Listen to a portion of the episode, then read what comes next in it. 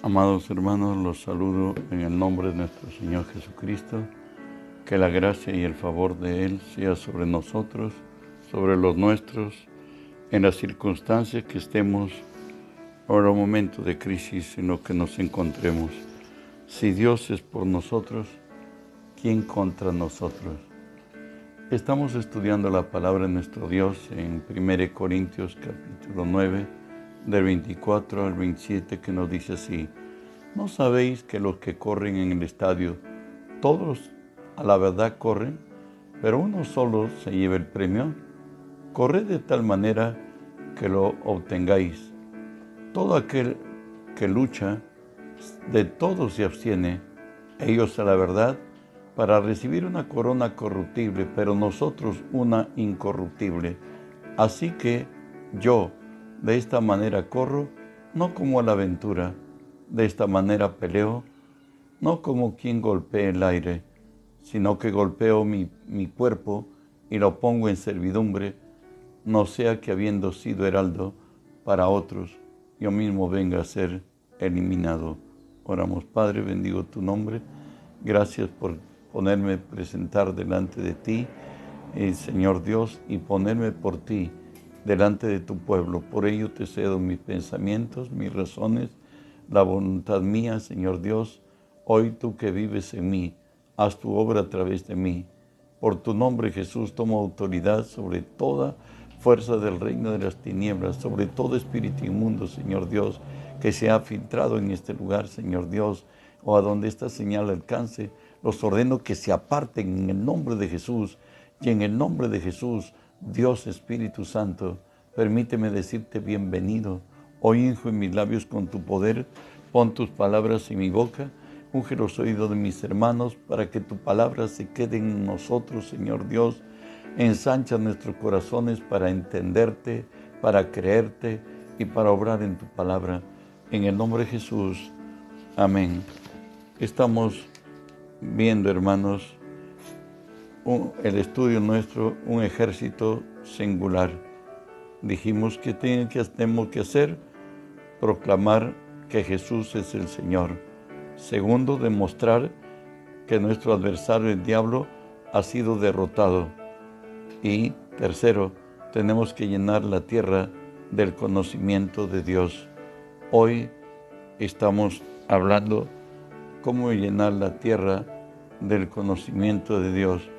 Antes de ello, hemos sido, estamos viendo ya en esta hora que tenemos que cambiar, renovar el espíritu de nuestra mente.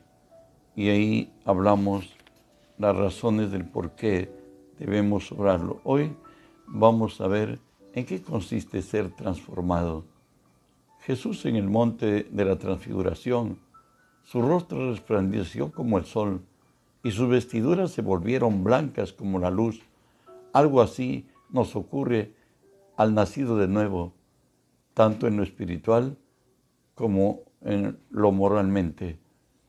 En Marcos 9, 22 y 3 nos dice así, seis días después Jesús tomó a Pedro, a Jacobo y a Juan y los llevó aparte, solos, a un monte alto, y se transfiguró delante de ellos, y sus vestidos se volvieron resplandecientes, muy blancos como la nieve, tanto que ningún lavador en la tierra los puede hacer tan blancos.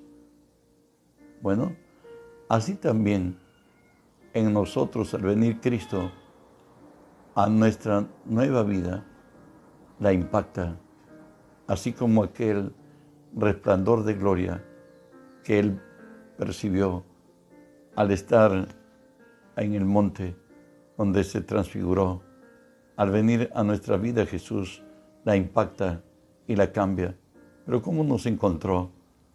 Efesios 2, del 1 al 5 nos dice, y Él os dio vida a vosotros cuando estabais muertos en vuestros delitos y pecados, en los cuales anduvisteis en otro tiempo, siguiendo la corriente de este mundo, conforme al príncipe de la potestad del aire, el espíritu que ahora opera en los, hijos de desobediencia, entre los cuales también todos nosotros vivimos en otro tiempo, en los deseos de, de nuestra carne, haciendo la voluntad de la carne y de los pensamientos, y éramos por naturaleza hijos de ira, lo mismo que los demás.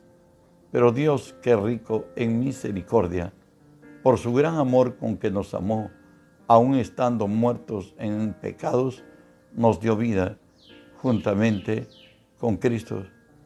Y no solamente vivimos en una situación, en un mundo muy difícil, sino que nosotros no solamente vivíamos en las tinieblas, sino que nos habíamos convertido en tinieblas, lo que nos dice Efesios 5.8, pero en otro tiempo erais tinieblas, mas ahora sois luz en el Señor, andad como hijos de luz.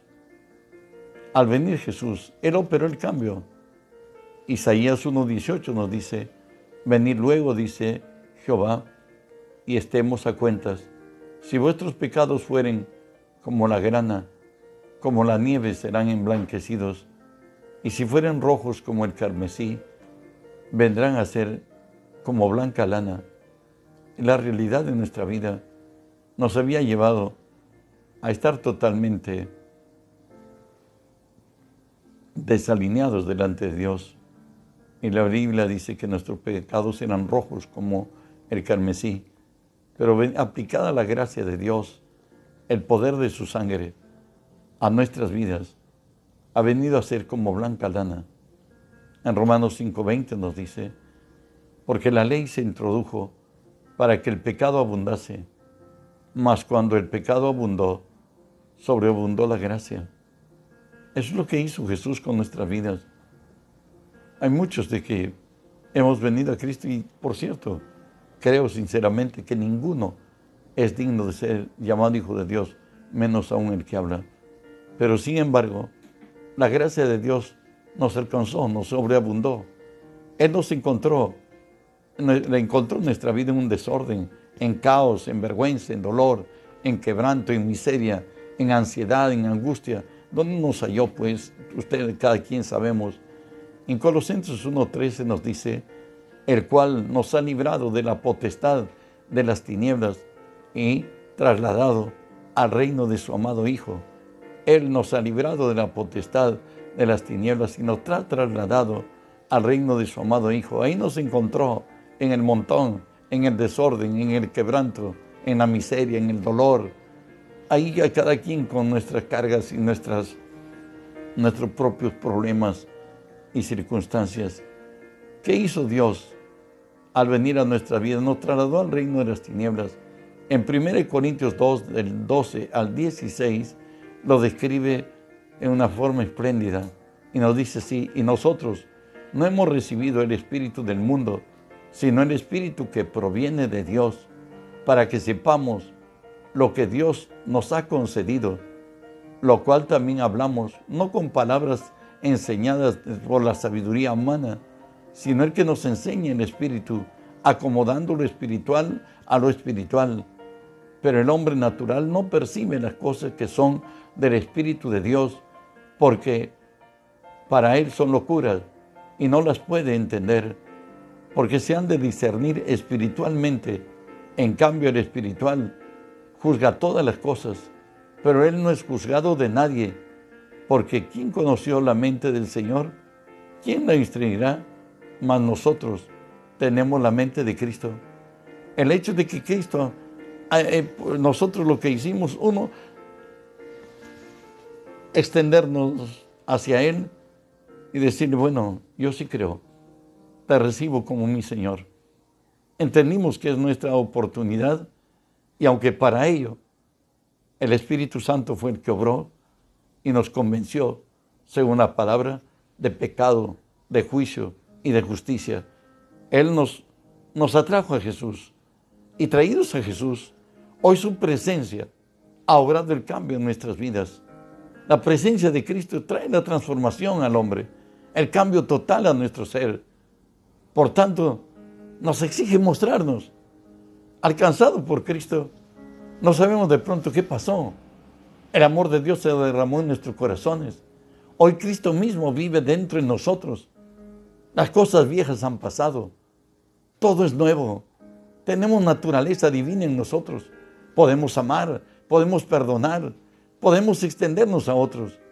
Y eso es lo que nos exige y nos dice en Isaías 61 y 2, levántate, resplandece, porque ha venido tu luz y la gloria de Jehová ha nacido sobre ti, porque aquí tinieblas cubrirán la tierra, oscuridad las naciones, mas sobre ti amanecerá Jehová, sobre ti será vista su gloria. La gloria de Dios se llama Jesucristo y Cristo hoy vive en nosotros. Y es menester que nosotros lo mostremos al mundo. Eso nos dice segunda Corintios 4, 5 y 6. Porque no nos predicamos a nosotros mismos, sino a Jesucristo como Señor y a nosotros como vuestros, como vuestros siervos por amor de Jesús. Porque Dios, que mandó que de las tinieblas resplandeciese la luz, es el que resplandeció en nuestros corazones para iluminación del conocimiento de la gloria de Dios en la faz de Jesucristo. Hoy por gracia, Dios ha llegado a nuestras vidas. Hoy somos diferentes, hoy somos otro hombre, otra mujer. Todo lo viejo ha pasado. Según de Corintios 1:20, habla de que las promesas de Dios se van cumpliendo en nosotros que somos de Cristo.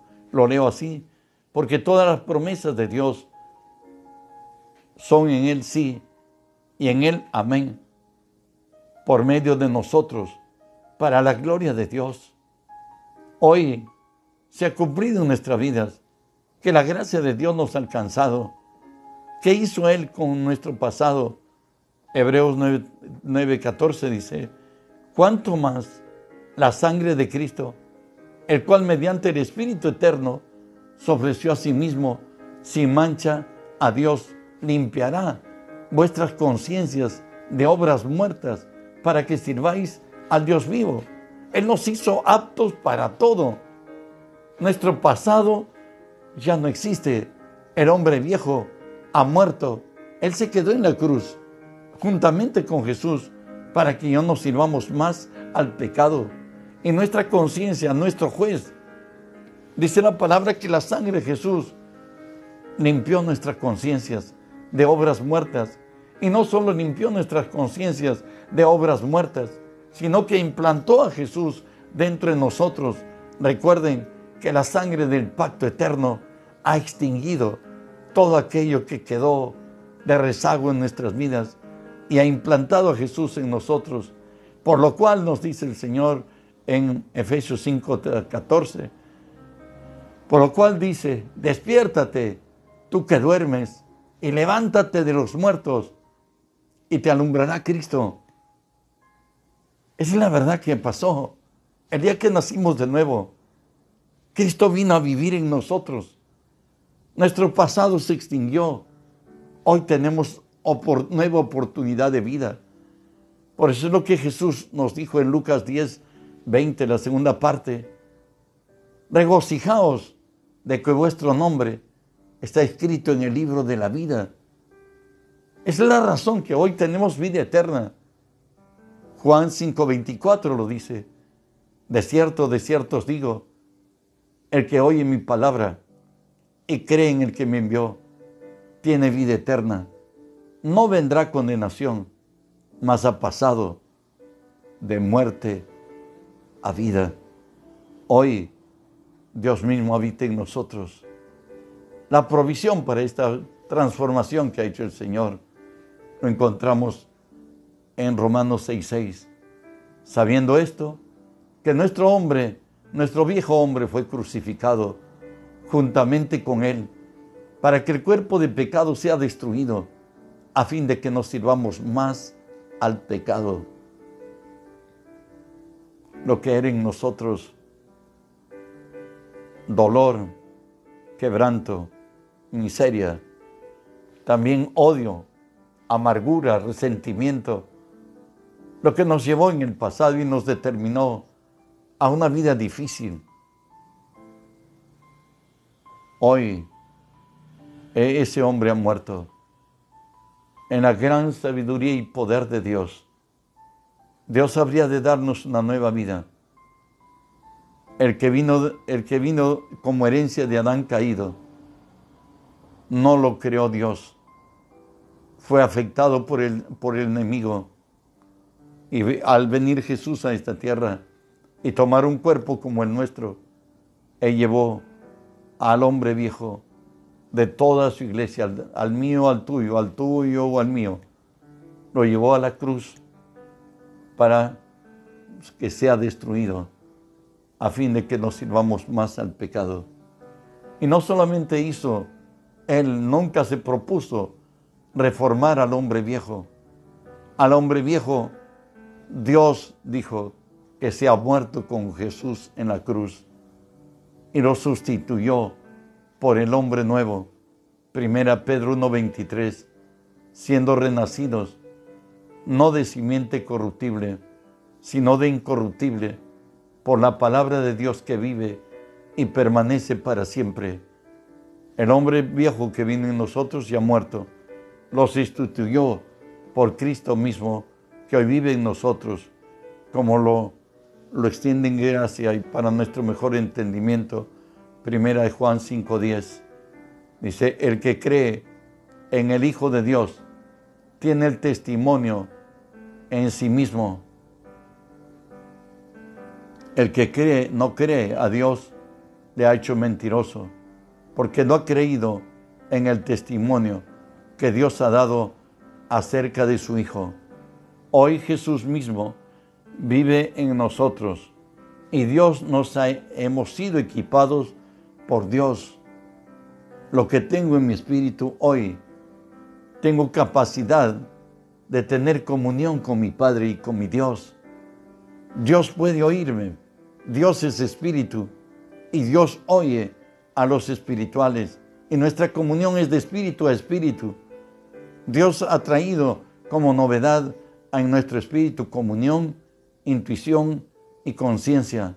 La intuición, hermanos, es aquello que nos hace ver y percibir lo que nuestros sentidos nos dan. Y de pronto sabemos que hoy algo va a suceder. Pero ¿por qué lo sabemos? Porque el Espíritu que vive en nosotros sabe, distingue que esa persona si es buena o si es mala. Distingue del día de lo que ha de venir. Claro que es en el Espíritu, no es en nuestra alma. Que en nuestra alma teníamos algo de intención, sí, es verdad pero ahora en Cristo se nos ha multiplicado a la potencia y también conciencia. El Espíritu que vive en nosotros nos anhela celosamente y va a buscar de ordenar nuestros pasos para que no caigamos. Y si hemos caído, Él va a ser el primero en acusarnos de lo malo que hemos hecho o de qué manera no buena hemos causado dolor o quebranto a otros. Eso lo hace el Espíritu Santo que hoy vive en nosotros. Antes nos felicitábamos de haberla cobrado. Bueno, pues yo le dije que no me moleste tanto, porque ya va a ver quién soy yo. Y de pronto cuando lo hacíamos, nos gozábamos, decía, ahora ya. Pero como cristiano, mm, mm, eso ya no, no está con el cristiano. El Espíritu Santo nos lleva al verdadero arrepentimiento nos lleva a la verdadera reconciliación. Hipócrita, anda y pide perdón. Hipócrita, reconcíliate. Está una voz dentro de nosotros del cristiano nacido de nuevo. Bueno, eso es lo que hace. ¿Por qué? Porque el que se une al Señor es un espíritu con Él. Lo dice Primera de Corintios 6, 17. Hoy Jesús vive en nosotros. En nosotros se ha amalgamado los cielos y la tierra. Dios hoy vive con nosotros. Dice así en Efesios 1, 9 y 10, dándonos a conocer el misterio de su voluntad según su beneplácito, el cual se había propuesto en sí mismo de reunir todas las cosas en Cristo en la dispensación del cumplimiento de los tiempos, así las que están en los cielos como los que están en la tierra. Si usted recuerda, recuerde que cuando el hombre pecó, Dios se apartó del hombre. El hombre murió espiritualmente. Venido Cristo en nuestras vidas, Hoy Él vive en nosotros. Él es, él, él es la nueva creación que hay en nosotros. Él quiere que su vida la vivamos ahora en armonía con Él. Dios es por nosotros, ¿quién contra nosotros? Los resultados de la gracia redentora en la vida del nacido de nuevo. ¿Qué ha sucedido? Vamos a verlo. Colosenses 1, 26 y 27 nos dice el misterio que había estado oculto desde los siglos y edades, pero que ahora venida se ha manifestado a sus santos, a quienes Dios quiso dar a conocer las riquezas de la gloria de este misterio, que es Cristo en vosotros, la esperanza de gloria. La nueva creación es la promesa que Dios hizo cuando Adán había caído al primero que fue confrontado, cuando la mujer le dice al Señor que ella no fue, sino que fue la serpiente. Y ahí el Señor le dice, y pondré enemistad entre ti y la, entre tu simiente y la simiente de la mujer. Este te herirá en la cabeza y tú la herirás en el calcañar. En otras formas, Dios le dijo, Satanás, me he visto impedido de librar a Adán de la tentación. Tú te aprovechaste. Pero un día te garantizo, yo me haré hombre. Y yo soy el que te heriré en la cabeza, aunque tú me herirás en el calcañar. Hoy, esa profecía, esa promesa dada al hombre, es cumplida. ¿Y qué, y qué es? Que Cristo sería nuevamente en nosotros, así como al principio. Dios, Dios, aquel muñeco de barro, diría yo, sopló en sus narices aliento de vida. Él ora su espíritu, esté en nosotros. Cristo viviendo en nosotros. Por eso es que podemos decir, según de Corintios 4:7, pero tenemos este tesoro en vasos de barro, para que la excelencia del poder sea de Dios y no de nosotros. Y el tesoro en vasos de barro. Se llama Jesús viviendo en nosotros y viviendo a través de nosotros, para que ya no la gloria sea de Dios y no y no de los hombres, no de nosotros. En 2 Corintios 5, 21 sigue hablándonos de esta gracia redentora. Al que nos conoció pecado, por nosotros lo hizo pecado, para que nosotros fuésemos hechos justicia de Dios en él. Bueno, tú sabes que el hecho que Cristo vive en ti, todo lo que Él es, está en ti, habita en ti, no es algo que tú tengas que conquistarlo. Porque Jesús es santo, Él nos santificó. Porque el Jesús es justo, nos justificó. Porque Él es fuerte, nosotros somos fuertes en su fortaleza. Nosotros somos sabios con su sabiduría.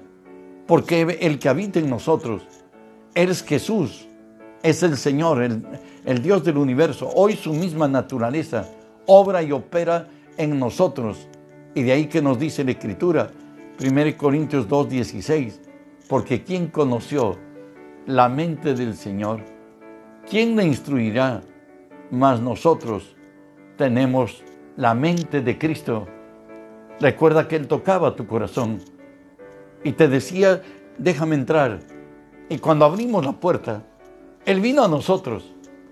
Le dimos la razón a Él. Y nosotros hoy tenemos la mente de Cristo. Nuestros ojos están puestos en Él. Nuestra fe es Él. En, Dios nos ha hecho una nueva creación. Lo que nos dice, según Corintios 5, 16 y 17, de manera que nosotros de aquí en adelante a nadie conocemos según la carne. Y si aún a Cristo conocimos según la carne, ya no le conocemos así. De modo que si alguno está en Cristo, nueva criatura es. Las cosas viejas pasaron. He aquí, todas, todas son hechas nuevas. Todo es nuevo. El día que Cristo vino, trajo su presencia y vida a la nuestra. Y por ello es que según de Corintios 3:5 nos dice, no que seamos competentes por nosotros mismos para pensar algo como de nosotros mismos, sino que nuestra competencia proviene de Dios. El hecho de que tú seas hijo de Dios, sabes, date tu lugar. No solamente para pretender tener toda la herencia, sino algo más, para conducirnos como hijos de Dios, para ser hijos dignos de Él, conduzcamos en santidad, en justicia. Bueno, seguimos avanzando. Efesios 2.6 nos dice, juntamente con Él nos resucitó y asimismo nos hizo sentar en los lugares celestiales con Cristo. Recuerda que Jesús al estar sentado en lugar celestial está sobre todo principado, sobre toda autoridad, sobre todo poder, sobre todo señorío. Él y todo está sujeto debajo de sus pies. Aquí en la tierra, Él reina a través nuestro. Tú, de ti, de mí, de su iglesia. Él es el Señor. Por tanto, nos dice él en Marcos 1, 16, Marcos 16, 17 y 18, nos dice lo siguiente. Estas señales seguirán a los que creen. En mi nombre echarán fuera demonios, hablarán nuevas lenguas, tomarán en las manos serpientes. Si bebieren cosa mortífera, no los hará daño. Sobre los enfermos pondrá sus manos y sanarán. Todo cristiano debe, según la palabra en Primera de Corintios 4, 1 y 2, dice así la escritura. 1 Corintios 4, 1 y 2. Así pues, téngannos los hombres por servidores de Cristo y administradores de los misterios de Dios. Ahora bien, se requiere de los administradores que cada uno sea hallado fiel. Dice que el mundo nos tengan a nosotros por administradores de Dios. ¿Qué quiere decir de los misterios de Dios? Que en nosotros deben encontrar sanidad, liberación, paz, tranquilidad, una palabra que conforta, una palabra que levanta, debe encontrar en nosotros amor, justicia, paz, gozo. ¿Por qué? Porque Cristo hoy vive en nosotros y Cristo que vive en nosotros hoy obra a través de nosotros. Y decimos finalmente a esta parte, Romanos 1.17 lo dice, porque en el Evangelio la justicia de Dios se revela por fe y para fe, como está escrito, mas el justo por la fe vivirá. La plena libertad nos viene de estar sujetos a Cristo. Colosenses 3, 3 y 4 lo dice, porque habéis muerto y vuestra vida está escondida con Cristo en Dios. Cuando Cristo vuestra vida se manifieste, entonces vosotros también seréis manifestados con Él en gloria. Recuerda, con quién nos identificamos es con Jesús. Nosotros creemos que Él, nuestra vida de fe, está dada solo en promesas. Segunda de Pedro 1, 3 y 4. Como todas las cosas que pertenecen a la vida y a la piedad, nos han sido dadas por su divino poder mediante el conocimiento de aquel que nos llamó por su gloria y excelencia, por medio de las cuales nos ha dado preciosas y grandísimas promesas para que por ellas llegases a ser participantes de la naturaleza divina, habiendo huido de la corrupción que hay en el mundo a causa de la concupiscencia. Toda la vida de fe está dada en preciosas y grandísimas promesas. No es algo que yo lo voy a conquistar, sino es algo que yo ya lo tengo. Por eso nos dice en Juan 8:36, así que si el Hijo os libertare, seréis verdaderamente libres. Pero ¿cómo debe ser mi conducta para lograr esta gracia? Juan 8, 31 y 32 dijo así Jesús. Dijo entonces Jesús a los judíos que habían creído en él, a ti, a mí, o a mí, a ti, si vosotros permanecéis en mi palabra, seréis verdaderamente mis discípulos, mis discípulos, y conoceréis la verdad, y la verdad os hará libres. Si nosotros permanecemos en la palabra, si la palabra se hace en nosotros real, bueno, y nosotros unen la palabra, la palabra traerá frutos. Por eso Santiago 1.25 nos dice, mas el que mira atentamente en la perfecta ley, la de la libertad, y persevera en ella, no siendo oidor olvidadizo, sino hacedor de la obra, éste será bienaventurado en todo lo que hace. Este será bienaventurado en todo lo que hace. Y estamos ya terminando.